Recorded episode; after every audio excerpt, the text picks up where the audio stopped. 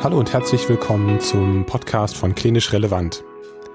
Mein Name ist Kai Grun und ich bin der Gastgeber von diesem Podcast. Nur falls du es vergessen haben solltest, Klinisch Relevant ist eine Fortbildungsplattform für medizinische Fachberufe und unsere Fortbildungsbeiträge findest du überall da, wo es Podcasts gibt. Heute hörst du mal wieder einen Beitrag, der von Professor Markus Rübeler gestaltet wurde, der einen Lehrstuhl für Pflegewissenschaft an der Hochschule für Gesundheit in Bochum innehat und ähm, du hörst heute ein Interviewgespräch mit Dr. Tim Peters, der von Haus aus Linguist ist. Und es geht um das spannende Thema Umgang mit Konflikten. Da wir in unserem Beruf mit vielen anderen Menschen zu tun haben und häufig auch unter Druck stehen, zeitlich oder was die Dringlichkeit einer Erkrankung betrifft, sind, glaube ich, wir Mediziner bzw. alle Angehörigen der medizinischen Fachberufe besonders aufgerufen, sich mit dem Thema Konfliktmanagement und Kommunikation auseinanderzusetzen. Insofern halte ich dieses Gespräch für hochinteressant für dich und deine berufliche Tätigkeit. Ich wünsche dir also viel Spaß beim Zuhören und viele Erkenntnisse. Herzlich willkommen zu unserem Podcast Klinisch Relevant, wieder mit einem Beitrag aus dem Themengebiet der Pflegewissenschaft. Mein Name ist Markus Hübbeler und ich habe hier an der Hochschule für Gesundheit in Bochum eine Professur für klinische Pflegeforschung. Ich möchte mit dir heute das Thema Konflikte besprechen und habe hierzu auch einen Studiogast einladen dürfen, Herrn Dr. Tim Peters. Und Herr Tim Peters wird uns da gleich noch mal ein bisschen erzählen, wer er denn so ist und kurz ein bisschen sagen, was so sein Hintergrund ist. Und dann steigen wir natürlich ein in dieses spannende Thema. Es geht dabei heute natürlich um Fragen wie, was macht Konflikte eigentlich aus? Wie können wir eigentlich adäquat darauf reagieren? Haben Konflikte aber vielleicht auch manchmal was Positives? Und ja, sind sie vielleicht auch relativ häufig im Gesundheitswesen? All das möchte ich, möchten wir heute mit dir besprechen. Und ja, ich würde mal sagen, ich übergebe gerne mal an Tim. Tim, wer bist du? Mag, magst du dich kurz vorstellen? Ja, auch von mir hallo zusammen. Äh, mein Name ist Tim Peters. Ähm, ich bin von Haus aus ähm, Linguist, ähm, habe mich dann relativ früh mit ja, Kommunikation im Gesundheitswesen beschäftigt, äh, zwischen den Professionen, innerhalb der Profession, Teamkonflikte, Interkultur, relle Kommunikation, das waren alles so Themen, mit denen ich mich beschäftigt habe und ähm, bin dann in die, äh, die Gesundheitsdidaktik gegangen und habe mich dann auch viel damit beschäftigt, wie ja unter, äh, unterrichtet, vermittelt, lehrt man eigentlich Kommunikation, wie reflektiert man das? Das ist nämlich teilweise ein bisschen schwieriger, als es bei anderen Fertigkeiten oder Unterrichtsthemen der Fall ist. Warum glaubst du, dass das so ist? Ähm, es ist häufig so, dass während in vielen Bereichen die evidenzbasierte Pflege gar nicht mehr hinterfragt wird, wo ganz klar gesagt wird, ja, da brauchen wir eine wissenschaftliche Grundlage für, dass ich bei der Kommunikation aber häufig höre, das kann ich aus dem Bauch, da habe ich die Erfahrung, das mache ich intuitiv. Und äh, da muss ich dann immer ein Stück weit widersprechen und sagen, nee, auch da gibt es durchaus ähm, äh, ja belegte Studien zu oder Belege zu und Evidenzen, wo man sagen kann, beim Thema Feedback oder eben beim Thema Konflikte, wie man sich dem Thema nähern sollte. Ja, das äh, habe ich auch festgestellt, gerade so im Rahmen der Lehrtätigkeit, dass man nochmal ganz anders über Kommunikation nachdenkt. Also je häufiger man eben mit Personen zu tun hat, ich glaube, das kann auch jeder Kollege, jede Kollegin aus dem Bereich der Pflege irgendwie verstehen. Je mehr Patienten man sieht, je mehr Klienten man gesprochen hat oder auch in Situationen, ja, wo es halt eben darum geht, dass vielleicht auch eine Person nicht mehr gesund ist, zum Beispiel unter einer Demenz oder so etwas leidet, dass halt Kommunikation ja eben verschieden angewandt werden muss, zentriert auf die Person, dass man sich schnell darauf einstellen muss, dass man aber auch irgendwie vor, für sich selbst reflektieren muss, welche Handlungsalternativen, welche Kommunikationsalternativen habe ich eigentlich, mhm. um halt irgendwie weiterzukommen in dieser Situation. Und das finde ich ist auch gerade bei Konflikten total wichtig, weil man ist ja schnell emotionalisiert, wenn mhm. irgendwie sowas aufkommt und dann rennt man kommunikativ in so eine Sackgasse. Und mhm. Tim, kannst du uns vielleicht einfach mal erzählen, wie ist denn deine Erfahrung oder wie ist auch die Studienlage zum Thema Konflikte im Gesundheitswesen? Sind die besonders häufig und vielleicht, wenn sie das sind oder wenn sie es mhm. auch vielleicht nicht sind, woran liegt das? Ja, also die sind schon durchaus häufig, aber, davon, aber damit unterscheiden sich nicht unbedingt von Konflikten in anderen großen Organisationsstrukturen. Also sie können in jedes größere im, im Unternehmen gehen und wenn sie da ein bisschen bohren, dann finden sie auch Konflikt oder dann findest du auch Konfliktstrukturen, äh, wie es im Gesundheitswesen ist. Das ist so ein bisschen ähm, normal für größere Strukturen, wo Menschen miteinander arbeiten. Wenn die aufeinandertreffen, dann gibt es früher oder später immer Konflikte, die sich irgendwie ergeben.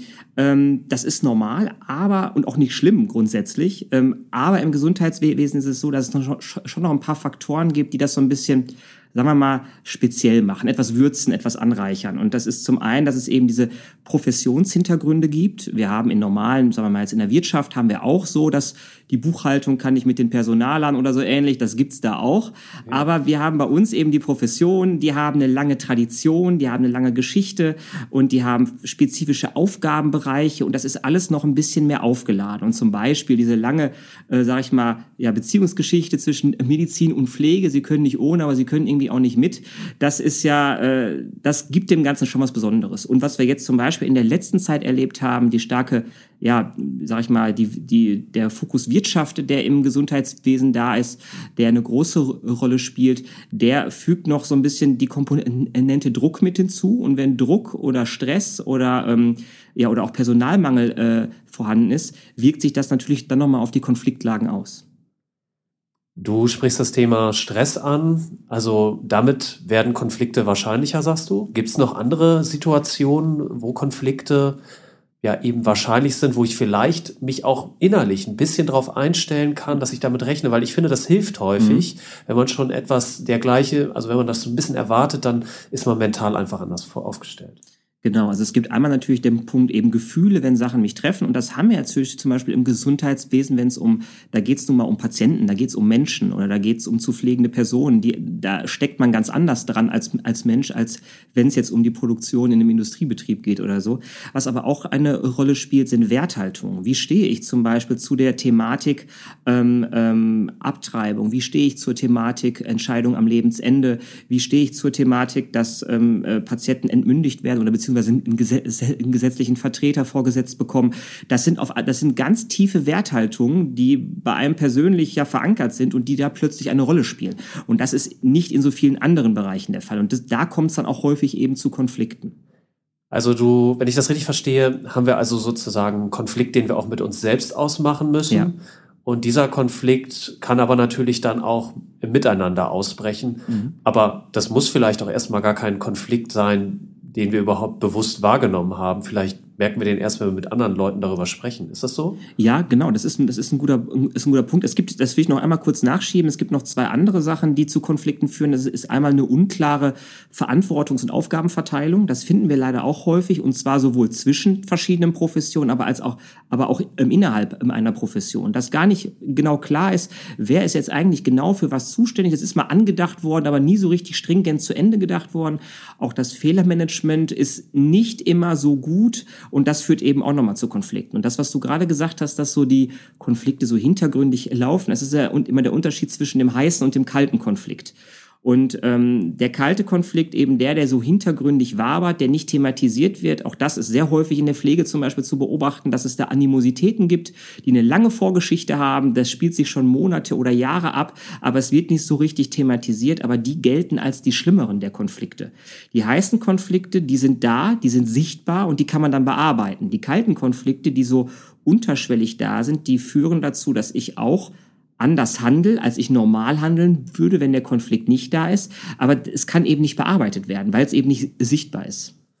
Das heißt zum Beispiel beim Kalten unterlasse ich einfach irgendwie Dinge. Genau. Also ich helfe vielleicht dem Kollegen nicht so, wie es eigentlich notwendig wäre. Ganz genau. Ich sage dem nicht Bescheid vielleicht, bei, jetzt nicht bei krassen Sachen, aber bei so kleineren Geschichten, ich sage dem nicht Bescheid oder bei der Dienstplanung könnte ich, ich eigentlich mit dem tauschen, mache ich aber nicht. Ne? Hat er hat er nicht verdient.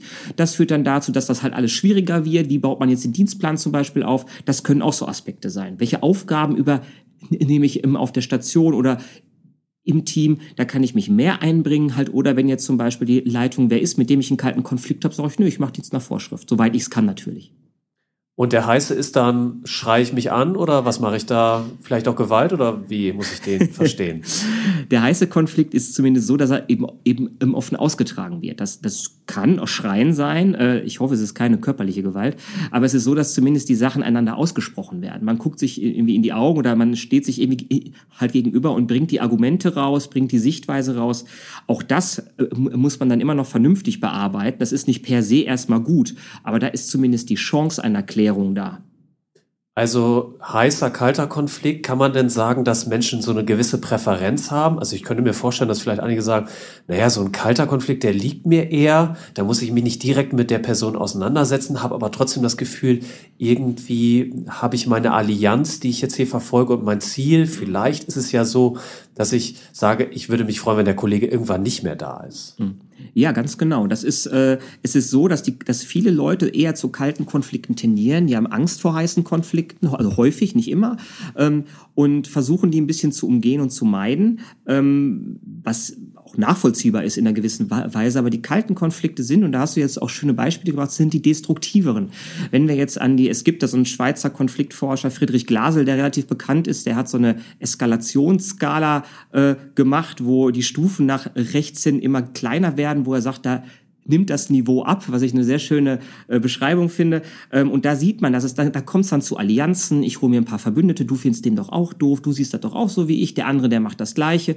Und das geht immer weiter. Und wenn man das, den kalten Konflikt so lang genug fährt, kommt man halt irgendwann an, an den Punkt, wo Experten sagen oder eben so Konfliktforscher, da muss man die Leute trennen und zwar langfristig. Also man kommt an Punkte, wo der Konflikt nicht mehr heilsam ist. Und das kann Jahre dauern, das kann aber auch in Wochen gehen. Das, da muss man aufpassen.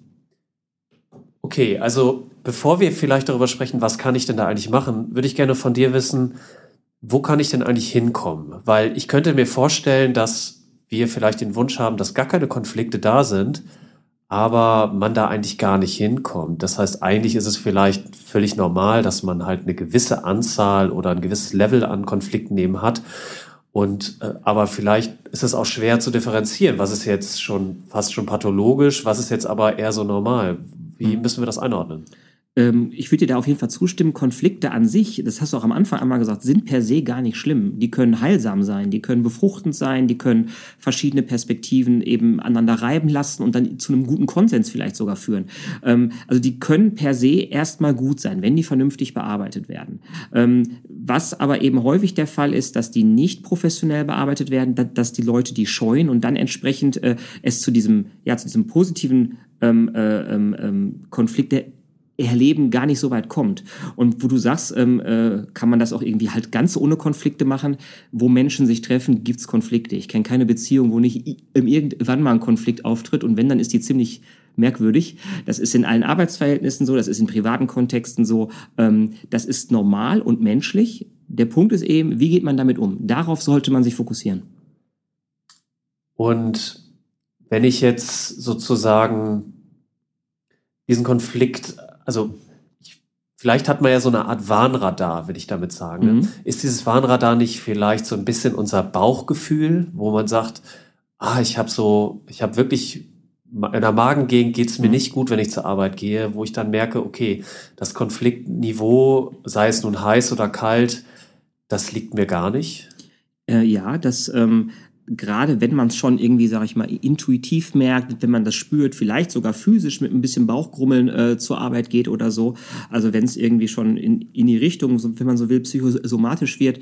Ähm, man sollte bei Konflikten, und auch das ist ein Punkt, den alle Konfliktforscher immer betonen, immer auch die die Ausstiegsoption bedenken. Und wenn Konflikte sich schon lange ziehen, wenn die auch heiß nicht gelöst werden, wenn die immer wieder auftauchen, ähm, das kann natürlich auch strukturell bedingt sein, dass die Strukturen so angelegt sind, dass es zwangsläufig zu Konflikten kommt zwischen Stationsteams, Einheiten oder Untereinheiten. Ähm, und dann sollte man ähm, immer mit bedenken, bin ich hier eigentlich noch in der Lage, wo ich das Ganze klären kann, wo man das irgendwie lösen kann? Oder ist das so festgefahren, dass ich mir gar nicht vorstellen mehr kann, mit, dass das wieder vernünftig wird? Und dann ist, ist die Exit-Option ein realistischer Punkt. Und äh, ich glaube, da sind wir Deutschen noch ein bisschen konservativer und vorsichtiger. Das sehen, glaube ich, andere, wenn man so nach Amerika oder in, in den äh, englischen Raum schaut, die sind da ein bisschen flexibler, dass man durchaus überlegt, bin ich hier noch glücklich? Nein, dann sollte ich auch überlegen, ob das vielleicht eine Option ist. Und gerade jetzt ist, ist der Markt ja auch so aufgestellt, dass ich mir als Pflegefachkraft auch keine Sorgen machen muss. Ähm, aber wir klammern uns dann häufig noch an diese äh, Situation dran äh, und ertragen die teilweise viel zu lang.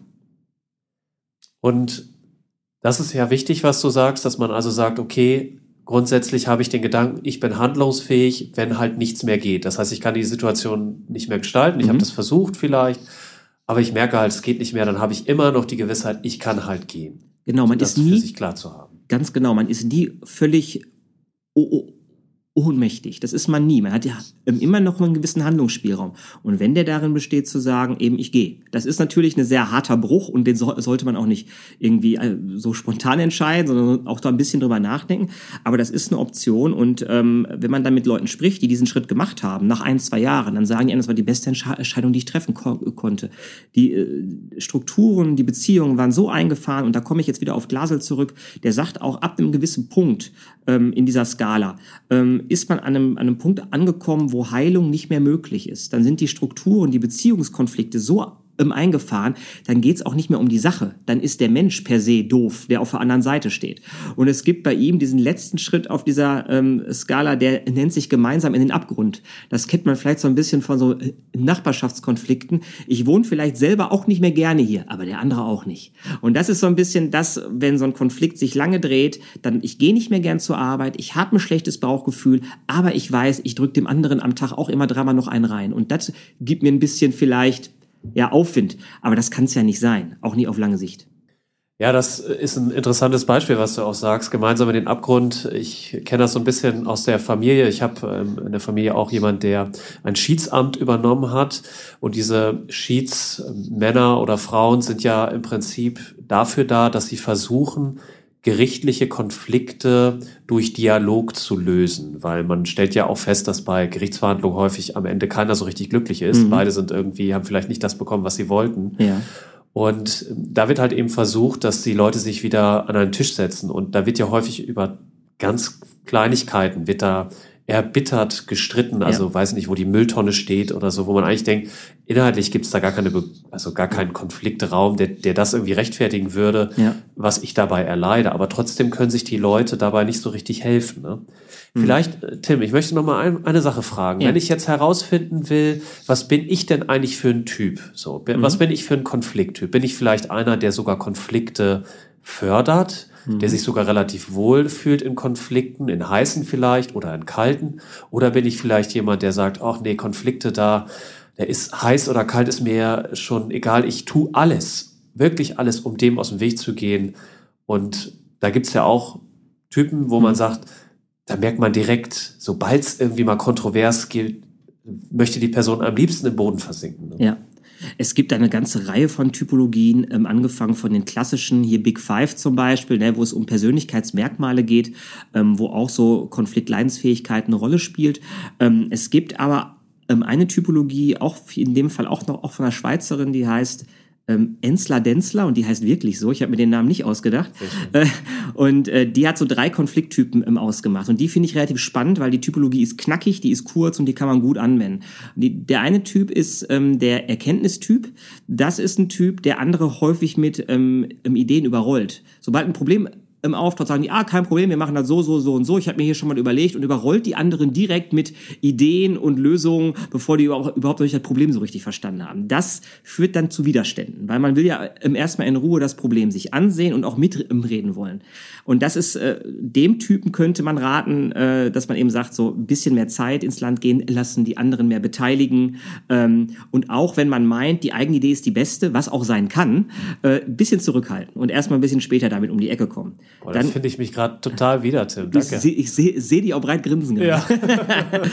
dann gibt's den sozialen Typ. Da zähle ich mich zum Beispiel ein bisschen zu. Das ist eben der, den du angesprochen hast, der eher Konflikt vermeiden ist. So dieser typische Harmonizer, der eigentlich Spannungen nicht gut aushält, der eben Konflikten, je nachdem wie stark ausgeprägt der ist, mehr oder weniger aus dem Weg geht ähm, und dafür auch mehr erleidet, ähm, als er vielleicht will. Der dann zum Beispiel, also klassisches Beispiel ist ja wieder Dienstplangestaltung oder wer macht die Feiertage oder so. Na ja, keiner will. Ja, okay, ich mach das.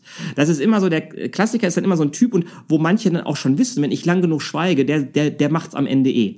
Ähm, und dem Typ, dem müsste man eben sagen, ähm, ähm, halte das aus, ähm, steh für dich selber ein, mach ein bisschen mehr Selbstpflege an der Stelle und auch der Punkt, ähm, dass man eben einsieht, dass auch Konflikte eben konstruktiv und heilsam sein können, was bei denen nicht ganz so klar immer ist, weil die dem, das eher vermeiden. Und der dritte Typ ist der Ordnungsstrukturtyp. Das sind so ein bisschen so, ich möchte sagen, die Kassenwarte. Ne? Also sehr genau Regeln, Strukturen und Hierarchien, die sich sehr, so, so ein bisschen bürokratisch sehr daran halten. Ähm, und die, wenn das System oder die Strukturen angegriffen werden, sich selber persönlich angegriffen fühlen, weil die das System ja so toll finden und dafür so ein bisschen einstehen. Und denen müsste man eben sagen, ein bisschen lockerer werden, ein bisschen flexibler, ein bisschen entspannter werden und mal gucken, ob man nicht auch Konsense irgendwie hinkriegt, die manchmal so eine Struktur oder Vorschrift auch so ein bisschen mal beugen. Und diese drei Typen zum Beispiel, ich, ich denke mal jetzt, die Zuhörer können sich schon so ein bisschen überlegen, wo ist man gerade so unterwegs. Das geht ja relativ schnell und dann mal zu überlegen, fallen mir Konflikte ein, wo ich da mal so unterwegs war und dann könnte ich da vielleicht mal ein bisschen dran schrauben nachträglich. Das wäre so eine Typologie, die ich sehr griffig finde. Oder wo man sich auch mischt, ne? Das ist ja häufig ja, klar, auch sicher. so. Ne? Also genau. manchmal ist man ja auch am Montag ein anderer Konflikttyp als vielleicht am Freitag so ein bisschen. Ne? Ein bisschen schon, aber es, man sagt eben schon so, dass so Typologien, natürlich bilden die nie die Realität komplett ab, wie bei allen, aber es ist schon so, dass es, dass es Varianzen gibt, aber dass es schon so eine Stoßrichtung gibt, wo man sagt, wenn man einen jetzt über 100 Konflikte beobachten würde, gäbe es schon einen Ausschlag irgendwo. Das passt ja vielleicht gerade da die Frage dazu, was verrät eigentlich ein Konflikt über uns selbst, Tim? Wenn wir so die Typologien, hast du jetzt ja schon ja. aufgegriffen. Ja, das ist jetzt eine, auch so eine bisschen philosophische Frage schon fast. Ähm, ja, es ist natürlich schon so, dass die, ähm, es gibt dieses äh, Zitat von äh, äh, äh, Watzlawick, was Peter über Paul sagt, sagt mehr über Peter als über Paul. Das heißt, wenn ich mich über einen Konflikt irgendwo darüber beschwere oder über eine Person beschwere, sage ich natürlich ganz viel über mich selber aus. Wo sind meine Prioritäten? Was sind meine Wünsche? Was sind meine Sachen, die ich unmöglich finde oder die ich fördere oder die ich sehr, sehr wichtig finde? In einem Konflikt zeige ich häufig viel mehr von mir, als mir das bewusst ist. Und wenn mich jemand beobachtet in einem Konflikt, kann er wahrscheinlich nachher viel mehr sagen, als ich denke, das habe ich doch gar nicht preisgegeben. Aber das tut man, indem man eben gewisse Sachen ablehnt, befürwortet, bestärkt und so weiter und so fort. Ähm, das ist aber auch grundsätzlich ja nicht, gar nicht unbedingt schlimm. Was ein Konflikt auch noch über einen sagt, es gibt dieses ja, sehr, sehr berühmte, ursprünglich auf Freud zurückgehende, obwohl er das selber nie so gesagt hat, aber das ähm, Eisbergmodell, wo man eben sagt, dass von der Kommunikation ungefähr ja, 20 Prozent äh, ähm, sichtbar sind über der Wasseroberfläche. Ähm, das sind dann die Fakten, über die man sich unterhält und so weiter. Und dass die Sachen, die unter der Wasseroberfläche sind, die 80 Prozent ungefähr, sind Werthaltungen, Gefühle, Sympathien und Antipathien und so weiter. Und ähm, die, die hat man in jeder Kommunikation, auch so fachlich die noch sein mag, aber die pitchen immer wieder raus. Und wenn ich einen Konflikt habe, dann habe ich die 80 Prozent nicht mehr so unter Kontrolle, wie ich die vielleicht in anderen Interaktionen habe. Also wenn ich jemanden wirklich nicht leiden kann oder ein Problem mit dem aus irgendeinem Grund habe, wenn ich in Konflikt komme, wird das herauspitchen irgendwo. Ich werde das nicht komplett unter Kontrolle halten können. Das ist wirklich sehr spannend. Also müssen wir ganz besonders aufmerksam sein, wenn es eben zu solchen Situationen kommt und ja. auch anerkennen, dass das Wissen, was wir dabei vielleicht ja uns ansammeln können, wir sonst eigentlich gar, gar keinen Zugriff drauf haben. Also wenn wir die Person ja. besser kennenlernen wollen. Ja, das ist auf jeden Fall, das kann ich sehr gut nachvollziehen.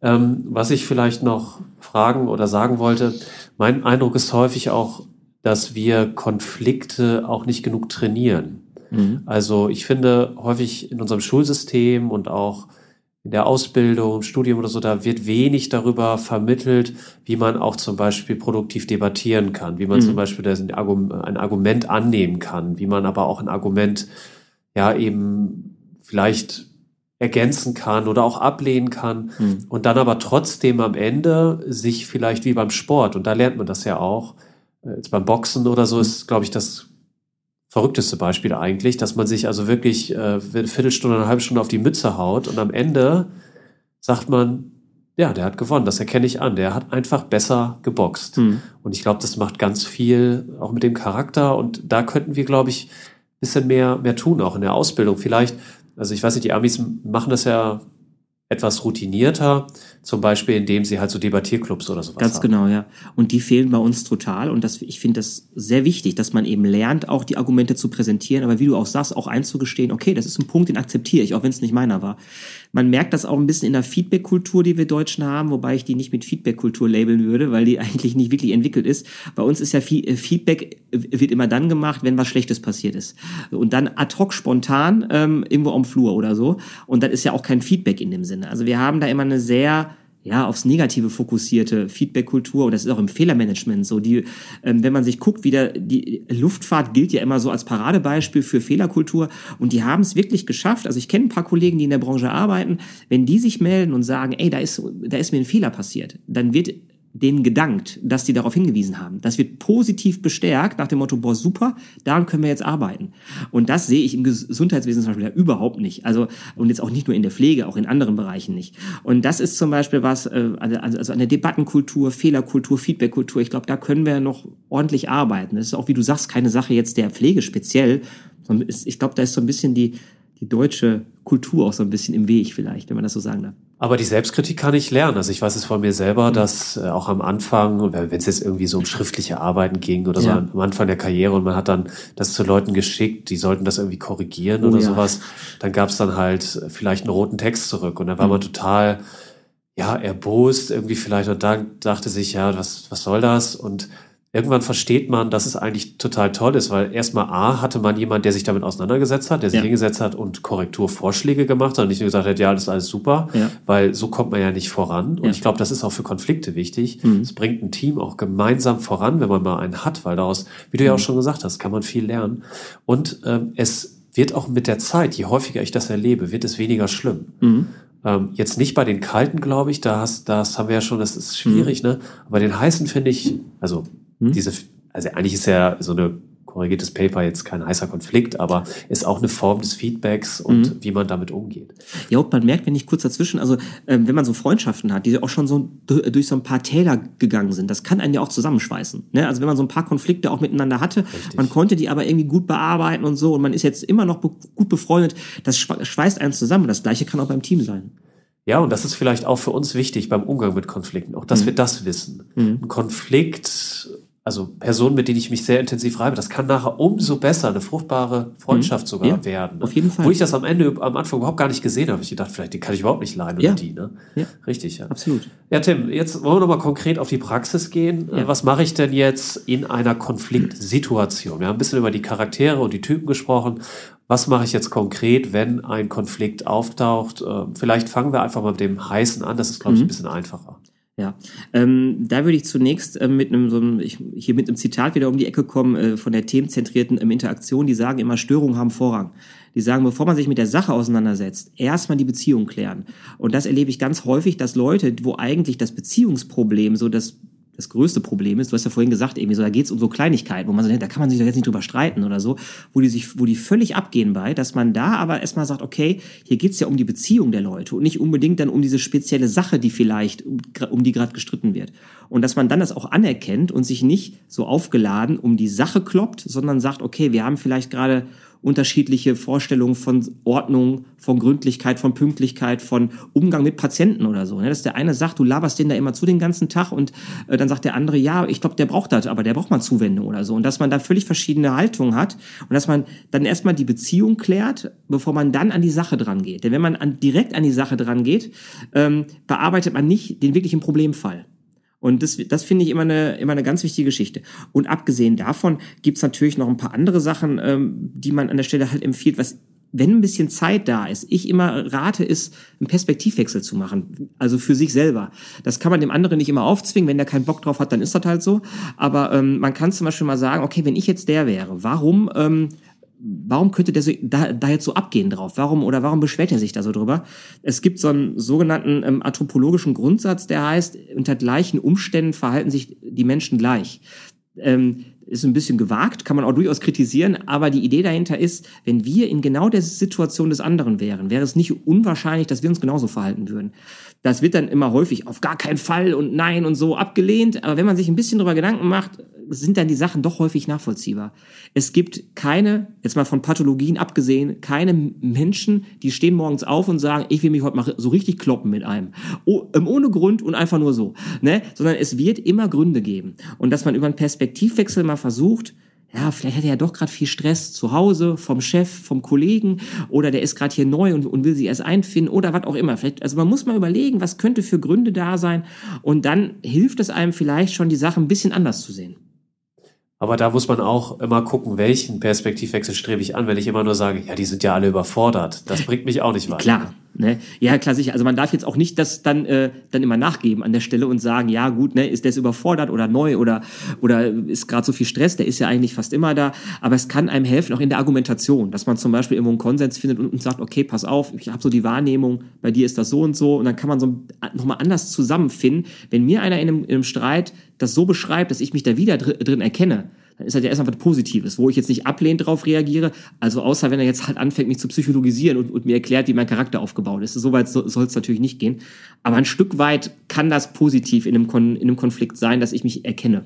Du hast ja vorhin gesagt, äh, Beziehungsebene erst klären. Was mache ich da? Was stelle ich da eine Frage oder wie soll ich da einsteigen? Ähm, ja, also zum Beispiel, dass man ähm, äh, es gibt ja diese, diese ähm, typischen Sachen mit Ich-Botschaften halt arbeiten, dann hier gewaltfreie Kommunikation von äh, Rosenblech, dass man erstmal beschreibt, was man selber wahrnimmt, nach dem Motto, und zwar, und zwar ohne es zu werten. Also so nach dem Motto, ähm, ja, ich krieg gerade mit, du schreist mich gerade total an, ich bin davon jetzt ein bisschen überfahren oder so, dass man halt erstmal dem anderen zeigt, was bei einem ankommt. Und häufig ist es schon, sind manche Leute schon zufrieden, wenn man denen signalisiert, ich krieg mit, du bist stinkewütend. Das kann schon helfen. Äh, im, Ge Im Gegenteil, als wenn man versucht, die immer wieder zu beruhigen. Es kann auch helfen, dem anderen auch erstmal ein bisschen Raum zu geben. Also ich mache das, wenn sich Leute wirklich in einem heißen Konflikt, wenn die wirklich explodieren, auch mal ein bisschen Raum zu geben, mal Dampf abzulassen. Keiner wird fünf Minuten da rumschreien. Meistens ist es ein bisschen Dampf ablassen und dann kommt man ein bisschen nach unten und dann kann man wieder anders miteinander kommunizieren. Wenn es natürlich trotzdem im eskaliert, da muss man da auch einschreiten, das ist keine Frage. Aber so ein bisschen dem anderen Raum zu geben, sich mal aufzuregen, ist durchaus okay. Kann es auch manchmal helfen, wenn ich mir sage, ähm, ich muss auch nicht jeden Konflikt sofort lösen, sondern verschiebt das auch nach hinten vielleicht, um halt Emotionalität aus der Situation zu nehmen mhm. und vielleicht auch zu sagen, na, wenn der jetzt mal oder die mal gewinnt, ist das auch nicht so schlimm. Das überlebe ich auch und das langfristig gibt es viele, viele Situationen, wo ich dann noch mal sagen kann, heute, ja komm, mhm. lass gut sein, passt schon. Ja, auf jeden Fall. Man sollte sich überlegen, worein man so seine, ich sag mal, die Energie investiert.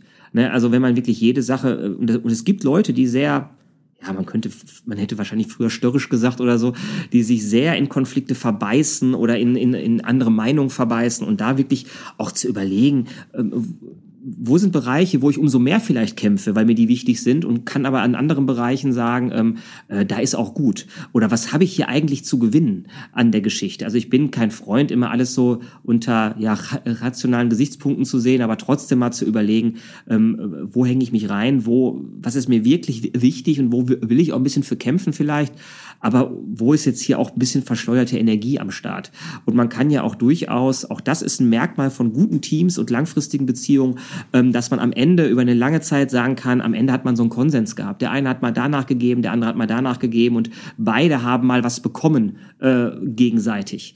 Und da kann man ja, auch wenn man es manchmal ein bisschen schwer ist, auch mal den ersten Schritt tun und sagen, okay, ich finde es zwar jetzt ein bisschen doof, aber komm, ist in Ordnung. Das ist über, überhaupt wichtig, ne? dass man mhm. auch bereit ist, einen Schritt zu gehen, das offen anzusprechen. Ja. Genau, und ähm, ja, das ist, ist extrem wichtig. Ähm, ich wollte noch mal fragen, äh, Geschlecht spielt das eine Rolle bei Konflikten? Also wir wollen natürlich jetzt nicht die Stereotypen mhm. und so weiter aufbauen, sondern grundsätzlich vielleicht einfach nur mal ein bisschen zur, zum Nachdenken anregen, ob es da auch verschiedene Typen gibt. Ja, also es gibt, es ist ein schwieriges Thema, es ist ein heikles Thema, da muss man auch immer sagen äh, oder aufpassen, was man so sagt. Da muss ich ja auch gerade mich nochmal sortieren. Ähm, es gibt durchaus äh, Untersuchungen und Studien, die gerade in der Verbalisierung von Konflikten, was gesagt wird, ähm, so ein paar Unterschiede aufgemacht haben. Das heißt aber, aber äh, nicht, dass man sagen kann, also kausal sagen kann, das Geschlecht, also die Konfliktstrategie. Es gibt Wahrscheinlichkeiten, die mal da und da höher und niedriger sind. Ähm, ähm, also zum Beispiel ist es so, dass Männer immer noch so eine leichte Tendenz haben zur, äh, zur sachlichen Klärung. Ich kenne das, also ich selber war auch schon in Fortbildungen eben im, in wirtschaftlichen oder in Personalführungskontexten unterwegs und da trifft man dann manchmal auch so, ist jetzt ein Stereotyp, aber es gibt ihn nun mal halt diesen, diesen Typ Mann, der sagt, nein, Gefühle spielen da für mich keine Rolle. Ich bin da, da rein sachlich unterwegs. Und dann versucht man das, ja, das gibt's, dann lacht man, also ich denke, das schmunzelt dann auch innerlich und versucht das dann so ein bisschen äh, da dran zu gehen. Das dauert ein bisschen, aber manchmal kriegt man die auch. Ähm, äh, und das ist natürlich Schwachsinn. Natürlich, also diese 80 Prozent Gefühle oder im Unterbau des Eisbergs, die spielen bei jedem Menschen eine Rolle. Das ist jetzt nicht irgendwie, aber man hat bei Männern häufig eben diese Tendenz zu meinen, ich drücke die Emotionen weg, ich kläre das sachlich, kurz, knackig, pragmatisch. Ähm, man hat auch eine leichte Tendenz zu einer Macht Demonstration. Auch das ist bei Männern ein bisschen häufiger. Ähm, und äh, bei Frauen hat man häufig äh, eine äh, viele Selbstaussagen zur eigenen Befindlichkeit dahinter, ähm, Tendenz zum Beziehungsaspekt. Also wenn wir jetzt an dieses vier Ohren-Modell von Schulz von Thun denken, dann ist sehr häufig die Beziehungsebene, die adressiert wird, ähm, ähm, dabei. Es ist äh, situationsbetont, es werden häufig konkrete Beispiele genommen. Ähm, es gab zum Beispiel eine, in, in, in Wien vor einigen Jahren eine spannende Studie, wie Männer und Frauen, ähm, die vor einem Herzinfarkt eingeliefert werden, ihre Schmerzen beschreiben oder ihre Beschwerden beschreiben. Und Frauen haben da sehr oft ähm, Situationen beschrieben, wo sie gerade standen, äh, was gerade passiert ist. Und das kann man zum Beispiel auch auf Konflikte übertragen. Das ist häufig situationsspezifisch ist und dass eben etwas häufiger als bei Männern Beistand erwünscht wird. Es ist nicht die Lösung unbedingt gefragt, sondern auch erstmal so, ja, okay, das ist wirklich scheiße. So mal als Aussage, als um, um Beistand zu haben. Aber das sind, wie gesagt, Tendenzen. Das ist nicht hundertprozentig festzumachen. Bevor ich ähm, zu der letzten wichtigen mhm. Frage komme, äh, die ich mit dir kurz besprechen möchte, ähm, nämlich wie ich jetzt eigentlich zum Beispiel bei Konflikten jetzt vorgehe, wenn ich so ein Team betrachte, was kann ich machen jetzt, um das Thema mal aufzurollen, um zu sagen, Konflikte gehören irgendwie dazu, das habe ich verstanden, aber B, ich möchte trotzdem, dass die Leute irgendwie bisschen besser miteinander bei Konflikten umgehen können, ja. was kann ich da tun? Möchte ich nochmal fragen, gibt es denn Konfliktpräventionsstrategien eigentlich? Ähm, ja, und eine, und, und eine Strategie würde auch die andere Frage beantworten, die du gerade jetzt schon so ein bisschen gestellt hast. Und zwar, dass man so Art ähm, ja, Teamgespräche oder, oder die kann man Supervision nennen oder äh, Balin-Gruppen oder wie auch immer, dass man die in einem, in einem klaren Abstand ja, quasi, weiß ich, alle zwei Wochen oder so immer wieder durchführt. Und zwar auch, wenn nichts anliegt dann werden so Sachen, die sich langsam entwickeln, die schon dabei sind, sich gerade zum Konflikt auszuarten, dann werden die schon da vielleicht schon mal angesprochen, bevor sie wirklich eskalieren. Das heißt, Gesprächsformate schaffen, ja, wie gesagt, alle vielleicht zwei Wochen oder auch einmal im Monat ist auch schon nicht ganz verkehrt, wo sich ausgetauscht werden kann und wo eben Thematiken angesprochen werden, die vielleicht schon hier oder da eben ein bisschen stören. Und da gibt's dann verschiedene Formate, wie man das machen kann. Das kann eben als Teamsupervision stattfinden, interkollegiale Beratung. Da gibt es so verschiedene Modelle. Das führt jetzt aber hier ein bisschen zu weit. Aber die im Grunde dabei helfen, dass die Leute sich auch trauen, in der Gruppe dann auch schon mal so Sachen anzusprechen ähm, und, und, und, und erstmal reinzubringen. Was auch hilft, sind Feedback-Regeln ähm, so ein bisschen festzulegen für sich auch als Team, dass auch einer in der Besprechung sagen kann, du, um ehrlich zu sein, das finde ich jetzt gerade doof, weil oder so. Dass man das ähm, auch etabliert, dass das auch okay ist. Und das klingt total trivial, aber es ist ganz häufig nicht der Fall, dass das so vernünftig funktioniert. Ähm, und ähm, äh, vielleicht, dass man, ähm, ja, wenn man Sachen wahrnimmt, die auf einer Metakommunikationsebene früh anspricht und früh sagt, ich habe irgendwie die Wahrnehmung, hier sind zwei verschiedene Standpunkte gerade im Raum oder so und die früh anspricht. Auch da haben häufig viele die Tendenz dazu, das verstreichen zu lassen. Ähm, das ist manchmal auch okay. Man muss es jetzt auch nicht immer größer machen, immer als man ist, aber oder als die Sache ist. Aber ähm, ähm, häufig scheuen die Leute da, da, den Konflikt und da kann es aber auch helfen, ähm, die Sache wirklich, auch wenn ich die bei anderen sehe, vorsichtig mal anzusprechen. Das finde ich ist auch etwas, das muss man sich auch trauen und üben, mhm, ne? dass man zum Beispiel auch so eine Metakommunikationsebene mal eingeht und das vielleicht auch im Privaten mal ausprobiert. Ja. Das kann schon helfen. Auf ne? jeden Fall. Das kann ich dann vielleicht mal im Beruflichen anwenden, weil ich finde ja immer, im Privaten ist es häufig einfacher, da hat man nicht so viel zu verlieren. Im Beruflichen mhm. ist man sich unsicher, ja. Äh, gibt es da auch verschiedene Dinge wie Arbeitsrecht und so weiter, die da eine Rolle spielen. Und da kann ich dann so manche Dinge mal einleiten, ne? dass mhm. ich vielleicht auch mal probiere, okay, in der Familie gibt's auch Konflikte und mhm. vielleicht versuche ich mal so ein paar Feedback-Regeln mal anzuwenden und mhm. zu sehen, wie reagiert der andere da und ja. hat sich was verändert. Das könnte ein Einstieg sein auch, oder? Ja, und, und ähm, das führt mich zu einer ganz wichtigen Sache, die greift den Punkt auf, den, den ich am Anfang gesagt habe. Ähm, ich erlebe ganz oft, dass Leute in Kommunikationsfortbildungen sind und dann sagen die, oh nee, war echt cool, hat Spaß gemacht, war, war ein schöner Tag oder so. Und dann fragt man die nach einem halben Jahr, und hat sich was geändert? Und dann gucken die einen an, äh, eigentlich nicht. So. Weil gerade bei Kommunikation ist das so, wenn ich das nur konsumiere, wenn ich ein Buch dazu lese am Nachttisch, wenn ich mal einen Tag in der Fortbildung bin oder mir irgendwas einen Vortrag im Internet irgendwie angehört habe oder jetzt hier diesen Podcast, heißt das nicht, dass ich danach irgendwie sofort immer anders kommuniziere. Ich muss es auch ausprobieren. Und da Das trauen sich viele eben, wie, wie du sagst, eben nicht. Die trauen sich nicht aus der Komfortzone raus. Die bleiben äh, dann doch wieder so in ihren, in ihren im Strukturen verhangen. Und das, ja, und dann, und dann halt ändert sich nicht viel. Und da habe ich noch so zwei Tipps, die ich vielleicht da auf dem Weg mitgeben würde, wie man es schaffen kann, langfristig auch in Bezug eben auf Konflikte die eigene Kommunikation zu verändern. Wenn man aus einer Konfliktsituation rauskommt, Tipp eins ähm, kurz mal, also und, und diese entweder sehr gut gelaufen und man hat es gut im Griff gehabt oder die ist sehr schlecht gelaufen, die ist irgendwie eskaliert oder so. Wenn man da rauskommt, hat man häufig die Tendenz, oh, schnell weg hier. Entweder Fluchtverhalten ähm, oder wenn es gut war, ja, war ja gut, da mache ich mir keine Gedanken mehr drüber.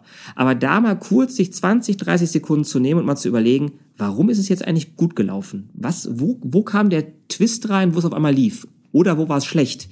Und sich darüber Gedanken zu machen. Wenn ich das immer wieder mache, fange ich an, mich strukturiert zu reflektieren und kann dann an meinen Sachen arbeiten. Und der zweite Tipp, den ich mit auf den Weg geben will, neben der Sache mit Besprechungen e-, eben halt innerhalb von Gruppen wäre, sich selber vielleicht, wenn man jetzt sagt, ich möchte eine Technik oder eine Sache mal ausprobieren, von der ich jetzt vielleicht hier im Podcast gehört habe ähm, oder die ich irgendwo anders gelesen habe oder so, dass man sich so einen kleinen Reminder setzt. Das kann sein, dass man ähm, sich irgendwo ein Post-it irgendwo hinklebt oder so. Ähm, äh, du hast ja auch schon gehört und du, und du weißt das ja auch, dass ich so ein bisschen stotter und ich war früher in der Logopädie und die hat mir immer gesagt, die hat mir auch Techniken gezeigt und hat mir dann gesagt, kleben Sie mal so einen kleinen Aufkleber bei sich auf die Uhr, dann sehen Sie den mehrfach am Tag und werden immer wieder daran erinnert, die Techniken anzuwenden. Und das Gleiche kann man auch für Kommunikationstechniken machen oder eben Konfliktstrategien. Sich irgendwo einen Marker irgendwo hinsetzen, wo dann immer wieder klar wird, ah ja, richtig, ähm, das muss ich mal ausprobieren. Das erhöht deutlich die Wahrscheinlichkeit, dass man halt nicht nur jetzt so Sachen konsumiert und nach einem halben Jahr wieder vergessen hat, sondern dass die Sachen auch angewandt werden. Und man sollte den Berg auch nicht zu groß machen, finde ich. Immer ja. von, von sich zu viel zu erwarten, ja. sondern zu sagen, erstmal ein Schritt in die richtige Richtung ist ein wichtiger und ist ein erster Schritt. Und ja. dann kann ich darauf aufbauen. Und nicht zu sagen, Konflikte, ab morgen spielt das keine Rolle mehr, weil ich kann das. Dann. ja, ja, genau. So kann man es natürlich nicht. Genau, auf richtig. keinen Fall. Ja, Tim, wunderbar. Herzlichen Dank für den schönen Podcast. Ähm, ich freue mich ähm, darüber, dass wir heute mit dir darüber sprechen konnten. Mhm. Wunderbar. Ähm, ja, ich hoffe, du konntest viel lernen bei unserer kleinen Folge. Ja, sprich uns gerne an. Tim wird wahrscheinlich auch gerne nochmal eine Fortbildung dazu ja, machen. Dazu werden wir dir in den nächsten Wochen und Monaten noch ein bisschen mehr zu erzählen, was wir dann noch so an Projekten geplant haben. Ja, bleib uns treu, bleib gesund vor allen Dingen in dieser turbulenten Zeit und ja, scheu den Konflikt nicht, sondern ja, du hast heute ein paar Techniken kennengelernt und vielleicht kannst du was davon anwenden. Und ja, würde ich sagen, bis bald. Ne? Macht's gut. Tschüss. Vielen Dank, dass du heute wieder zugehört hast. Wir hoffen sehr, dass du etwas für dich und deinen Beruf mitnehmen konntest. Wenn dem so sein sollte, dann bist du wie immer herzlich eingeladen, deinen Kolleginnen und Kollegen von unserem Projekt zu erzählen und Werbung für uns zu machen. Es wäre auch super, wenn du uns eine gute Bewertung bei Apple Podcasts geben könntest, damit mehr Leute auf uns aufmerksam werden. Schau gerne auf unseren Social Media Kanälen vorbei, auf Instagram, auf YouTube, auf Facebook und auf LinkedIn. Und ansonsten bist du immer herzlich eingeladen mitzumachen bei Klinisch Relevant und zum Beispiel einen Podcastbeitrag mitzugestalten. Beachte unsere mittlerweile über 80 anderen Podcasts zu allen möglichen spannenden medizinischen Fortbildungsthemen, die aus dem Bereich der Pflegewissenschaft und der, wenn du Fragen oder Anregungen hast, dann darfst du dich immer gerne unter kontakt.klinisch-relevant.de an uns wenden. Und jetzt bleibt mir noch euch eine gute Zeit zu wünschen. Bleibt bitte gesund, schaltet beim nächsten Mal wieder ein. Bis zum nächsten Mal.